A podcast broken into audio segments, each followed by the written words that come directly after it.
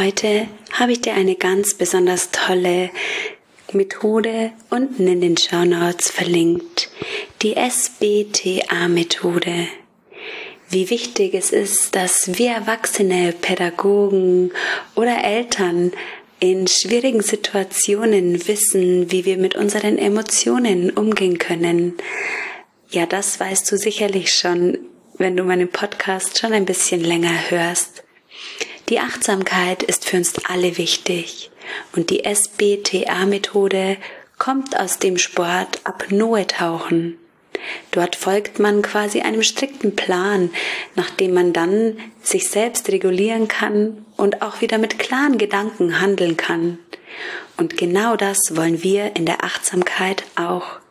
Denn Worte können uns verletzen und wenn wir gestresst oder einfach schon gereizt sind, dann hilft uns diese Methode nicht noch das Fass zum Überlaufen zu bringen, wenn noch ein letzter Tropfen hineintropft. Also downloade dir doch ganz leicht hier unten in den Show Notes die Vorlage zur SBTA-Methode. Du kannst dich gleichzeitig zu meinem Newsletter anmelden. Und falls du schon angemeldet bist, keine Sorge, das System erkennt es und du kannst dir trotzdem ganz leicht die SBTA-Methode downloaden.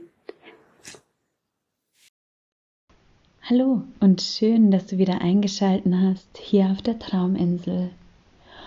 Heute machen wir weiter im Achtsamkeits-ABC.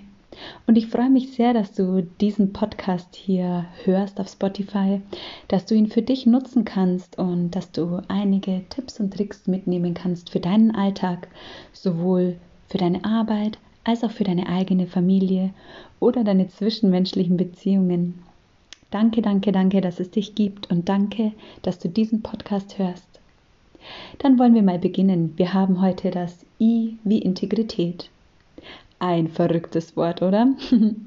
Was besagt die Integrität denn? Ich möchte dir heute in diesem Podcast ähm, drei Schritte zur Ehrlichkeit mit auf den Weg geben. Drei liebevolle Schritte und Impulse, die du vielleicht für deinen Alltag nutzen kannst. Was beschreibt denn nun die Integrität? Die Integrität beschreibt im kurzen gesagt die Ehrlichkeit und so wie das moralische Prinzip, also dass du quasi ja, moralische, vertretbare Dinge tust.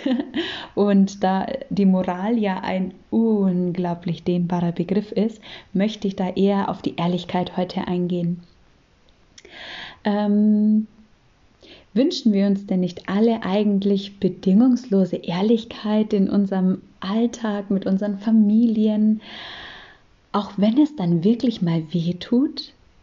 Die Frage stellt sich mir, bis zu welchem Punkt sind wir denn eigentlich ehrlich und ab welchem Punkt beginnen kleine, kleine Notlügen, die unseren Alltag begleiten? Ist eine Notlüge moralisch vertretbar und wie bringen wir unseren Kindern Ehrlichkeit bei? All das wollen wir heute in dieser Folge klären und ich freue mich sehr, dass du hier dabei bist. Wir alle wollen nichts anderes außer Ehrlichkeit wirklich, es ist uns einfach so, so wichtig und ähm, die Ehrlichkeit kann manchmal ganz schön schmerzen und die Wahrheit kann uns einige Triggermomente schenken. Diese Trigger, die lösen in uns Wut, Angst und Sorge aus und wir werden dann ziemlich, ziemlich grässlich, wenn wir dann durch Ehrlichkeit in ein Gespräch reinkommen, das dann zum Streit führt wenn wir aus unseren Emotionen raushandeln, dann passiert es ganz, ganz häufig, ähm, dass aus Ehrlichkeit einfach ein Streit entsteht. Ja? Und weil so viele Menschen Angst haben vor Streit, sind sie lieber unehrlich oder nutzen kleine Notlügen, weil sie Angst haben, dass sie den Gegenüber ähm, damit verletzen können. Aber bei der Ehrlichkeit, finde ich, kommt es immer darauf an, auf welche Art und Weise du sprichst. Zwei kurze Beispiele möchte ich dir gerne hier nennen. Zum Beispiel kannst du anstatt zu sagen, immer redest du von oben herab mit mir, das nervt mich und kotzt mich an, du bist wirklich doof, könntest du sagen. Bei unserem letzten Gespräch habe ich mich gar nicht so wohl gefühlt und ähm, ich hatte wirklich das Gefühl, dass du über die Situation, über die wir gesprochen haben, ganz, ganz, ganz viel weißt. Das ist total toll, aber ich habe mich dabei gar nicht gut gefühlt. Denn für mich hat es sich angefühlt, als würdest du von oben herab mit mir reden. Ist dir das eigentlich aufgefallen? Denn vielen Menschen fällt das gar nicht auf. Viele Menschen ähm, leben in ihrem Alltag und können durch die wenige Zeit, die sie haben, gar nicht nach links und rechts schauen. Und ähm, ja, die automatischen Prozesse, die wir sonst immer haben, wir machen ja 80 Prozent am Tag immer gleich. Wir denken, 90 Prozent unserer Gedanken sind täglich gleich. Das heißt, du hast Waldwege in deinem Kopf, Pfade, die du immer wieder nachtrampelst und die schon so tief sind und so ähm, automatisch passieren, dass du auch mit deiner Sprache ganz viel beeinflussen kannst. Und ähm, ja, wenn wir uns unserer Sprache, unserer Aussprache bewusst sind, dann hilft uns das im Alltag beim Gegenüber richtig anzukommen. Also das wirklich Gemeinte auch verständlich rüberzubringen. Und dann habe ich noch ein Beispiel für dich. In der Familie ähm, oder vor allem bei Mamas ist es ja häufig so, dass ähm, ja, wir uns ziemlich oft darüber beschweren, dass ganz viel rumliegen bleibt und wir nur am Aufräumen sind. Also anstatt zu sagen, immer lässt du alles rumliegen und ich muss dir alles hinterherräumen, das ist immer so, könntest du sagen, im Moment ist mir einfach alles zu viel. Ich weiß gar nicht, wo mir der Kopf steht. Könntest du mich bitte bei ein, zwei Aufgaben unterstützen? Das würde mir unglaublich viel Arbeit abnehmen. Und natürlich könntest du jetzt sagen, aber das muss so sein und jeder muss mithelfen und da brauche ich nicht nett darum bitten, sondern das ist ein Fakt, der gemacht werden muss. Ja, natürlich ist das ein, eine Sache, die gemacht werden muss, aber wie ich es dem Gegenüber schmackhaft mache und vor allem einem Kind oder einem Prä-Teenager oder einem Teenager das sage, sind immer zwei Paar Stiefel. Und Mehr Chancen, dass dein Gewünschtes erfüllt wird, hast du, wenn du in deiner Aussprache auf deine Emotionen eingehst und auf dein Gefühl. Wenn du sagst, für mich fühlt es sich nicht gut an, ist es etwas anderes, wie wenn du zum anderen sagst, du bist schuld daran, dass ich mich schlecht fühle. Und deshalb ist es so wichtig, dass du von deinen Emotionen sprichst. Denn ein Streit entsteht immer durch zwei Parteien. Meist von Emotionen getriggert, ähm, durchlaufen wir dann in unserem Kopf wirklich heftige, heftige ähm, Triggerpunkte.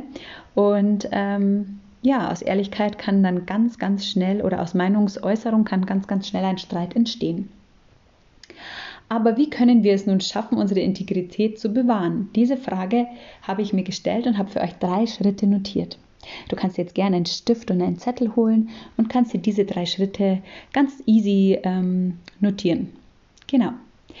Schritt 1. Ich arbeite an meiner Kommunikation und versuche, zu meinem, von meinem Gefühl auszusprechen. Das heißt, dem Gegenüber klar zu machen, wie ich mich fühle, ja, und warum ich so gehandelt habe. Das heißt, wenn ich mein Kind letztens angeschrien habe, weil ich einfach so gestresst war und nicht wusste, wo mir der Kopf steht und es einfach viel zu langsam war oder nicht das gemacht hat, was ich gerade wollte, dann setze ich mich an den Tisch und rede mit meinem Kind darüber, warum das passiert ist und ähm, ja, wie ich mich einfach auch gefühlt habe und warum meine Amygdala geplatzt ist.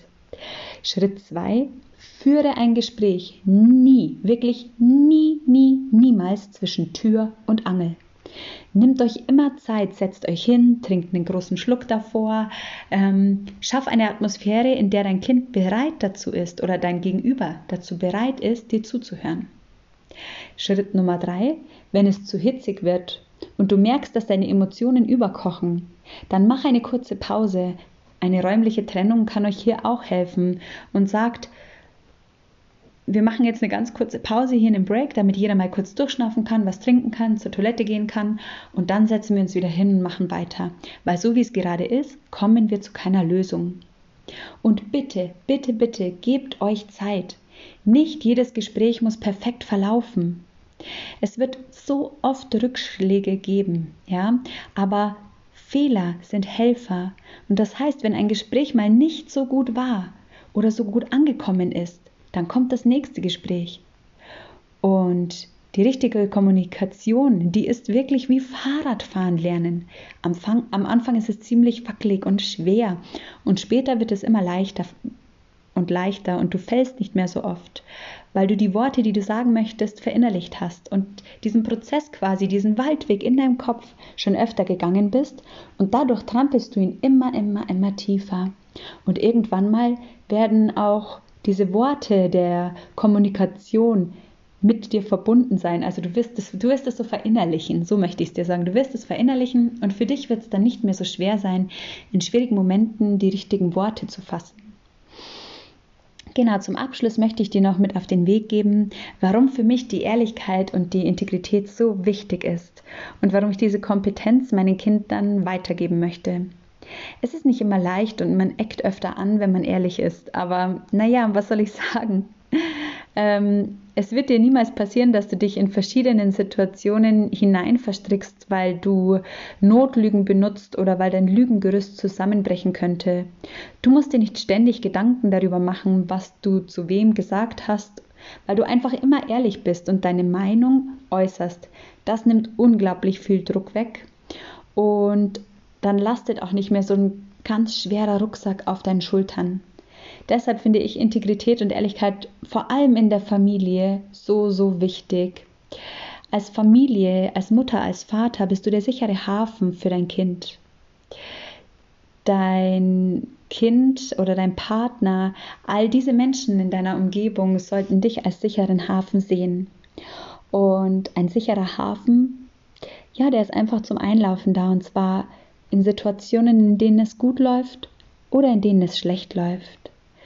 Und wenn sich dein Kind gesehen und geborgen fühlt, dann werden auch die stürmischen Zeiten wieder vorübergehen und du kannst dein Kind ganz bewusst bei solchen Prozessen begleiten.